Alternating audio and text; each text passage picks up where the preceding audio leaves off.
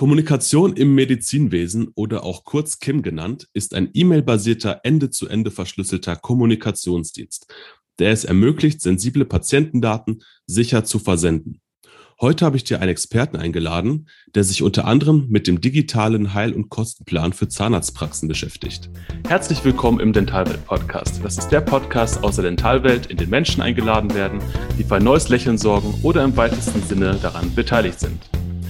Dr. Markus Heckner ist Zahnarzt, Medizininformatiker und die Geschäftsleitung bei DENS, Deutschlands wahrscheinlich größten Dentalsystemhaus für Telematik-Infrastruktur.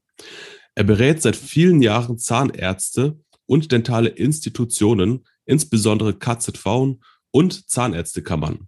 Markus steht im ständigen Kontakt mit der Kassenzahnärztlichen Bundesvereinigung und der Bundeszahnärztekammer. Er ist in Berlin politisch und standespolitisch als Ansprechpartner für den Verband deutscher Dentalsoftwareunternehmen tätig. Außerdem ist er aktives Mitglied der Technischen Kommission des Spitzenverbandes der gesetzlichen Krankenkassen und dort insbesondere als Mitglied der Arbeitsgruppe Elektronische Heil- und Kostenpläne aktiv. Er sitzt zudem im Beirat der Gematik und soll demnächst auch als technischer Berater im gerade entstehenden Expertenbeirat für künstliche Intelligenz der Charité aufgenommen werden. Markus hat seine Fühler gefühlt überall ausgestreckt und ist auch der Administrator der Dentalfamilie, Facebook-Gruppe, welche rund 28.000 Mitglieder umfasst. Ich freue dich auf ein spannendes Interview zu tagesaktuellen Themen. Ich würde sagen, herzlich willkommen hier im Dentalwelt-Podcast. Schön, dass du dabei bist, Dr. Markus Heckner. Ja, vielen Dank äh, für die liebe Anmoderation. Schön, dich zu hören, Miguel.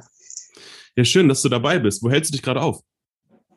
Ja, ich bin gerade in unseren Firmenräumlichkeiten, weil wir hier sehr schnelles Internet haben. Äh, und ja, du hattest gebeten darum, dass ich das zur Verfügung stelle. Also bin ich hierher geflitzt am Samstag und ähm, ja, sitze jetzt im Büro.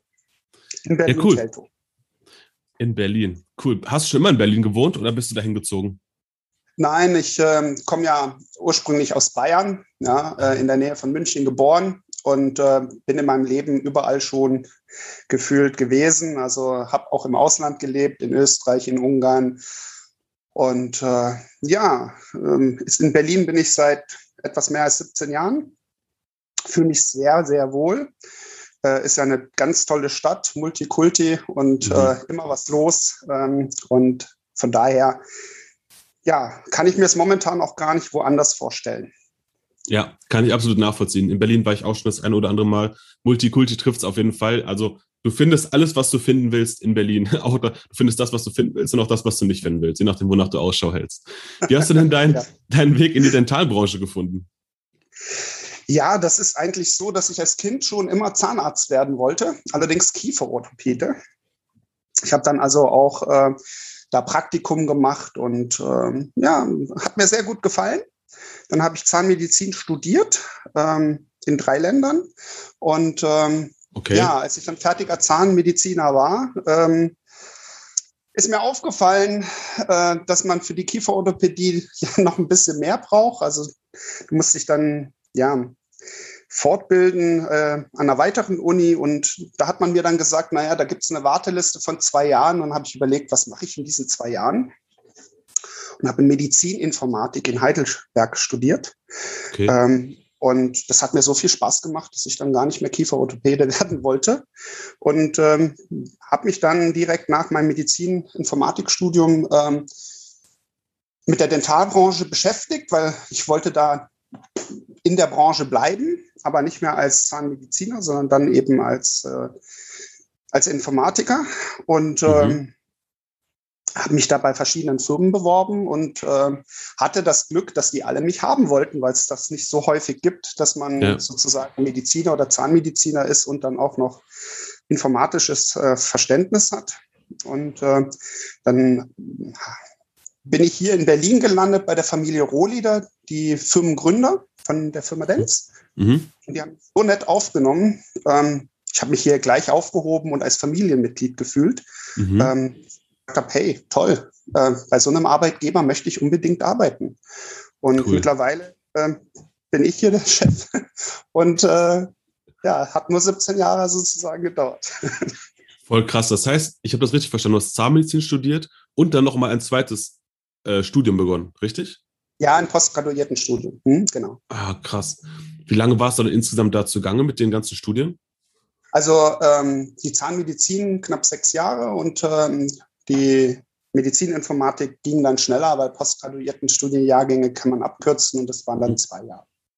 Krass, cool. Und jetzt machst du ja so mega viele verschiedene Sachen. Du bist Administrator der Dentalfamilie, du bist Zahnarzt, dann bist du noch in der Geschäftsleitung bei, bei Dance. Womit beschäftigst du dich hauptsächlich? Weil auch dein Tag hat ja nur 24 Stunden. Ja, zum Glück, äh, sage ich mal so, ähm, es ist die Hauptberufstätigkeit tatsächlich ähm, Geschäftsleitung bei Dens. Ähm, Zahnarzt bin ich ja nicht mehr aktiv. Ne? Meine Frau hat eine Zahnarztpraxis und äh, ich bin oft da und äh, mich erreichen auch alle tagtäglichen Probleme einer Zahnarztpraxis. Ähm, bin da also sehr nah dran. Aber ich habe jetzt keine eigene Praxis, ähm, sondern das ist die Praxis meiner Frau und mhm. äh, ja, äh, von daher äh, funktioniert das schon ganz gut. Ich äh, muss da also nicht zwischen zwei Stühlen hin und her rutschen, sondern ich kann mich voll darauf konzentrieren, hier die Leitung bei Dents zu haben. Und äh, da kann ich mich sehr schön verwirklichen, weil äh, ich bin halt ein Mensch, der sehr digital denkt und mhm. Ähm, immer auch gerne viele neue Projekte annimmt und ja, solche Dinge wie der EHKP, wir hatten ja im Vorfeld mal drüber gesprochen, das sind halt Sachen, ähm, nicht jeder kann sich damit beschäftigen, kennt sich gut genug aus, um, um, um so ein Projekt dann umzusetzen. Und mhm. äh, ich freue mich halt, dass da äh, ein großes Interesse dran besteht, ähm, dass komplizierte Vorgänge vereinfacht werden. Und ich meine, wir alle kennen das aus der Zahnarztpraxis, dass man sich eigentlich über diesen steigenden Bürokratieaufwand aufregt, äh, zu Recht auch, und auch über die immer steigenden Kosten und auch darüber, dass bestimmte Dinge nicht funktionieren. Also man schickt irgendwie einen Heil- und Kostenplan weg und ähm, an den Patienten in der Regel, damit er sie weitergibt an die Krankenkasse. Mhm das vergisst er dann oder ihm ist es dann doch nicht so wichtig.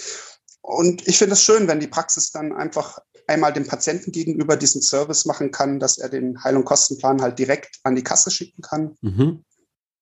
Äh, und das mit einem Knopfdruck, also ohne irgendwie Papierausdrucke, ähm, ähm, sondern ja, digital eben. Und mhm. ein Workflow, der komplett digital ist, sage ich mal, der ist halt auch immer transparent.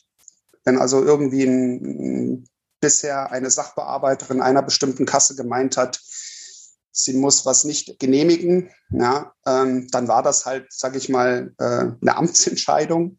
Mhm. Und ein Computer kennt das nicht. Ne? Ein Computer mhm. kennt Nullen und Einsen, der kennt nur falsch ja. und richtig.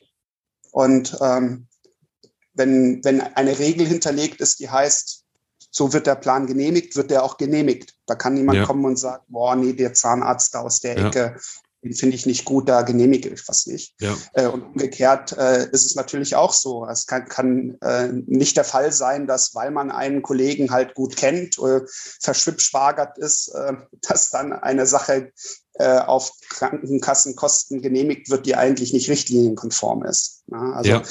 und ähm, da die Abrechnung sehr, sehr komplex ist, ist das halt kein einfaches Thema, ja, weil es ja. ist halt nicht das Digitalisieren von einem Papier, ja. ähm, sondern der komplette Workflow muss nachher auch funktionieren. Ja, ich finde das mega spannend. Das ist ja so dein aktuellstes Projekt, oder? Der digitale Heilung Kostenplan. Ja, sagen wir mal so, das ist das wichtigste aktuelle Projekt. Mhm. Äh, ich stecke momentan in vier verschiedenen Projekten. Ähm, das eine ist das aktuellste, wozu du auch heute ja mich eingeladen hast, das mhm. KIM, mhm. also Kommunikation im Medizinwesen. Mhm. Ähm, das muss eigentlich bis 1.10. umgesetzt sein. Jetzt hatten, haben die Ärzte äh, es nochmal hingekriegt, das BMG zu überreden, ähm, bis zum 1.1. eine Übergangsfrist zu akzeptieren, wo man das alte Muster 1, also diesen gelben Schein für die äh, Arbeitsunfähigkeitsbescheinigung ähm, noch weiter in Papierform dem Patienten übergeben darf. Aber mhm. das ist dann sozusagen die letzte Frist. Ja, okay. und äh, ab dann muss das elektronisch sein und das elektronische, ähm, die elektronische Arbeitsunfähigkeitsbescheinigung, ähm, die kann man halt nur verschicken, wenn man ähm, einen verschlüsselten Kanal zur Krankenkasse aufmachen kann. Und mhm. das geht halt über KIM. Ja, und okay. ähm, man, das ist sozusagen die Straße, auf denen dann nachher die Fachdienste ähm, äh, wie zum Beispiel EAU eben laufen. Mhm. Das wäre jetzt nämlich schon meine dritte Frage gewesen. Für die Menschen, die jetzt nicht wissen, was KIM ist, wie kann man das runtergebrochen am einfachsten äh, ja, erklären? Weil es hören jetzt ja auch einige Studenten zu, die jetzt gerade fast fertig im Studium sind oder fertig geworden sind, sich gerade selbstständig machen. Was ist KIM und was genau hast du damit zu tun? Also es ist ganz einfach, wie man sich das vorstellen kann. Es ist wie in eine E-Mail zu verschicken. Im Prinzip steckt hinter KIM ein einfaches äh, E-Mail-Protokoll. Es gibt einen großen Unterschied. Es gibt eine Transportverschlüsselung und eine Ende-zu-Ende-Verschlüsselung. Ja, das heißt, da wird doppelt verschlüsselt und das mhm. automatisiert. Ähm, wenn man bisher eine E-Mail, sage ich mal, als Zahnarzt mit medizinischen Daten an einen anderen Kollegen geschickt hat, sagen wir mal ein Röntgenbild ja, ähm, oder ein Arztbrief oder sowas, ähm, dann ist die Tatsache die, dass das oftmals unverschlüsselt passiert, weil mhm. Oder vielleicht nur, dass man das Dokument zippt und mit einem Passwort versieht und dann schickt man eine zweite E-Mail mit einem Passwort. Das ist die Realität. Mhm. Es ist aber eigentlich immer mit einem Bein im Gefängnis, ähm, weil das ist absolut nicht DSGVO-konform und Patientendatenschutz hat in Deutschland ein sehr hohes Gut, ja, äh, sehr hohen Stellenwert. Und ähm, wenn da ein Patient jetzt sozusagen das mitbekommt und, und, und das eben an den Datenschutzbeauftragten des Landes weitergibt, äh, das möchte man in der Praxis eigentlich nicht haben, das Thema. So und ähm, jetzt haben wir zum Glück meistens liebe Patienten, die einem äh, sowas nicht antun. Aber in den letzten Jahren gab es auch immer wieder mal welche, die eben dann doch sowas vor Gericht gezogen haben. Und da gibt es halt eindeutige Urteile. Und das war mhm. immer mit, mit Geldkosten versehen und immer mit äh, ja, Schadensersatz sozusagen. Und ähm, auch darauf kann man gerne als Zahnarzt verzichten. Also kein Mensch ja. möchte irgendwie Geld für, für eine Nichtleistung bezahlen müssen. Ja. Und ähm, wir haben, wir haben ähm, vom Gesetzgeber vorgegeben bekommen, wir müssen einen ähm, Weg gehen, der so sicher wie möglich ist. Und dazu hat man eben diese Ende-zu-Ende-Verschlüsselung und Transportverschlüsselung ähm, praktisch definiert. Das hat die Gematik gemacht. Das ist eine Institution, die in der Friedrichstraße hier in Berlin sitzt, mhm. gehört ähm, praktisch zur Bundesregierung. Es ist so wie das Robert-Koch-Institut, mhm. ja, ein Institut, äh, was sich dann nur mit der Digitalisierung des Gesundheitswesens beschäftigt. Und da sitze ich ähm, ja im Beirat für den VDDS. Ähm, der Beirat hat leider nichts zu sagen. Wir sind nur diejenigen, die dann mal auf die Finger gucken und sagen, ey, das habt ihr vielleicht nicht so gut gemacht, ja, mhm. oder da könnte man oder Vorschläge machen, wie kann man es besser machen. Mhm. Aber äh, in, äh, in, der Gematik, die Entscheider, das ist eigentlich die KBV, die KZBV, der GKV Spitzenverband, also die Krankenkassen. Mhm. Und den größten Anteil hat das Bundesministerium für Gesundheit, die haben da 51 Prozent. Also im Prinzip Hauptentscheider. Mhm. Ja, wenn die was sagen, dann wird das so umgesetzt. Und äh, ja, Kim, Kim ist eben ähm, die Basis dafür, dass die EAU funktioniert, dass äh, wir die Röntgenbilder verschicken können und in Zukunft ab nächsten Jahr dann, äh, Mitte, Ende nächsten Jahres, den elektronischen Heil- und Kostenplan. Und das ist natürlich ein Thema, was absolut total wichtig in jeder Praxis sein wird. Ja, mhm. die EAU ist ja, sage ich mal, wenn ich da ähm, 20 äh, im Monat habe, ist es viel. Ja, und ich kriege auch nicht großartig Geld für eine AU ähm, mhm. ausstellen. Ja, also es gibt auch vielleicht Zahnärzte, die sagen, ach komm, ähm, dann stelle ich einfach keine Arbeitsunfähigkeitsbescheinigung mehr aus und schicke mhm. den Patienten irgendwie äh, nebenan zum, zum Humanmediziner, zum Allgemeinmediziner, zum Hausarzt. Ähm, aber ein HKP, den macht jeder bei uns. Ja, also ein Zahnarzt, der keine Heil- und Kostenpläne macht über, über ZE, Paro, äh, Kieferbruch, ähm, Kieferorthopädie, äh, der kann ja nicht existieren. Ja? ja. Ähm, und von daher ist das, ähm, ja, das Thema wirklich wichtig, ähm, weil es da auch im Bundesmantelvertrag halt keine mhm. Übergangsregelungen festgelegt mhm. worden sind. Also in dem Moment, wo, wo das scharf geschalten wird, ist Papier nicht mehr erlaubt. Ja, okay. Und die Krankenkassen nehmen dann nur noch elektronische Varianten an. Ja. Natürlich auch den Grundkostenersparnis. Ja, also ja. man darf ja nicht vergessen, man macht diese Sachen nicht, äh, weil man, äh, weil man irgendwie die Zahnärzte oder uns als Firma unterstützen will, sondern diese Regeln kommen eigentlich, ähm, weil man das GKV-System entlasten möchte. Man, man gibt jetzt viel Geld aus, um, um in der Hoffnung, dass man damit später äh, Entlastung bringt. Und äh, eine Entlastung kann halt einfach sein, ähm, dass die ganzen Sachbearbeiterinnen, ja, die, mhm. die in der Kasse jeden Fall einzeln sich angeguckt haben, dass die zum großen Teil überflüssig werden. Ja, mhm. weil Intelligenz einfach und, und ähm, Regelungen, ähm, harte Regelungen, die der Computer vornimmt, ähm, mit Ja-Nein-Entscheidungen einfach äh, mhm. Äh, ersetzt. Ja, und okay. auf der einen Seite kann man das negativ finden, ja, auf der anderen Seite ähm, dient es halt der Transparenz und vor allem der Gerechtigkeit. Ja, also ja. die Entscheidungen sind immer gleich. Ja, entweder gleich gut oder gleich schlecht, aber ja. sie sind halt immer gleich. Es ist nicht, äh, dass die eine Krankenkasse entscheidet anders als eine andere Krankenkasse und die eine Sachbearbeiterin entscheidet äh, anders als die nächste.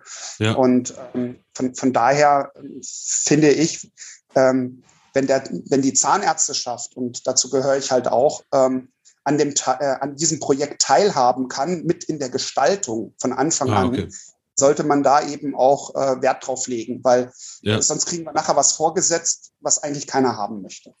Das wäre jetzt gerade meine nächste Frage gewesen, inwiefern du da beteiligt bist. Äh, programmierst du das Ganze oder begutachtest du das oder kontrollierst du das? Wie, wie bist du da jetzt mit involviert?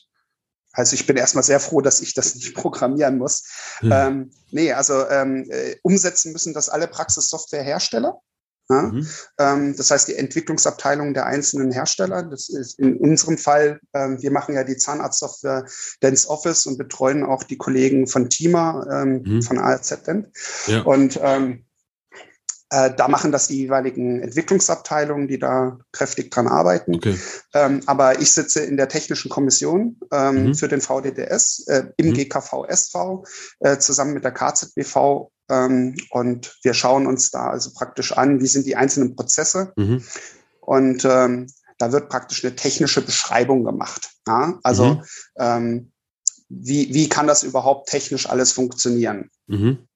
Und okay. da bin ich halt beratend tätig. Ja, also wenn der GKV SV äh, dort was vorgibt, ähm, dann gibt es eben Menschen aus dem Krankenkassenbereich, die sich das angucken, Menschen aus mhm. dem zahnärztlichen Bereich und Menschen aus dem Bereich der Praxissoftwarehersteller, die das nachher umsetzen müssen. Und ich bin halt, äh, sag ich mal, die gewählte Person äh, aus dem Bereich Praxissoftwarehersteller. Okay. Und ich habe das jetzt richtig verstanden, dass zum 1. Januar 2022 das, der elektronische Heil- und Kostenplan quasi fertig sein soll, oder?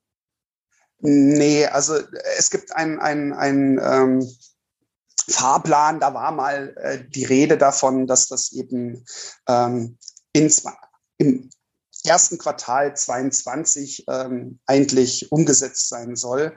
Mhm. Ähm, aber es hat sich ja alles so stark verzögert. Ich nehme jetzt das ja. Beispiel elektronisches Rezept. Ja. Mhm. Ähm, wir als Firma Dens haben jetzt äh, mit fünf ähm, Zahnarztpraxen vor naja, etwas mehr als einem Monat die ersten E-Rezepte in Zahnarztpraxen in Deutschland überhaupt erstellt. Ähm, und das ist eigentlich, ähm, ja, da hätte es eigentlich von jedem schon erstellt werden können müssen, mhm. ja, weil zum 1.7. ist das eigentlich ähm, offiziell gestartet. Ja. Äh, weil das eben aber nicht umgesetzt worden ist ähm, von den verschiedenen Firmen, ähm, hat man eben äh, als Bundesministerium gesagt, okay, jetzt verschieben wir das Ganze nochmal äh, bis zum 1.1.22 und dieses 1.1.22 gilt also für das E-Rezept. Ja. Okay. Und es gilt auch für die EAU, weil die EAU, die am 1.10. eigentlich ähm, jetzt startet, mhm. Da haben die Ärzte eben nochmal raus, äh, sage ich mal, sich erarbeitet im Gespräch mit, der, mit den Krankenkassen okay. und dem Bundesministerium für Gesundheit, dass man da eben noch eine Übergangsfrist findet mhm. für die Leute, die noch keinen elektronischen Heilberufeausweis bekommen haben und die eben noch nicht KIM haben. Mhm. Weil ohne diesen zwei technischen äh, Notwendigkeiten kannst du eben auch keine EAU verschicken. Mhm. Und äh, da hat man dann äh, das Datum 1.1.22 als letztmögliches äh, Datum genannt. Danach ist es halt sanktionsbehaftet. Ja. Okay. Ich persönlich bin kein Freund von Sanktionen. Ähm, also ich glaube, äh, man, man muss die Menschen abholen über, dass etwas besonders gut funktioniert und es ja. die Arbeit erleichtert.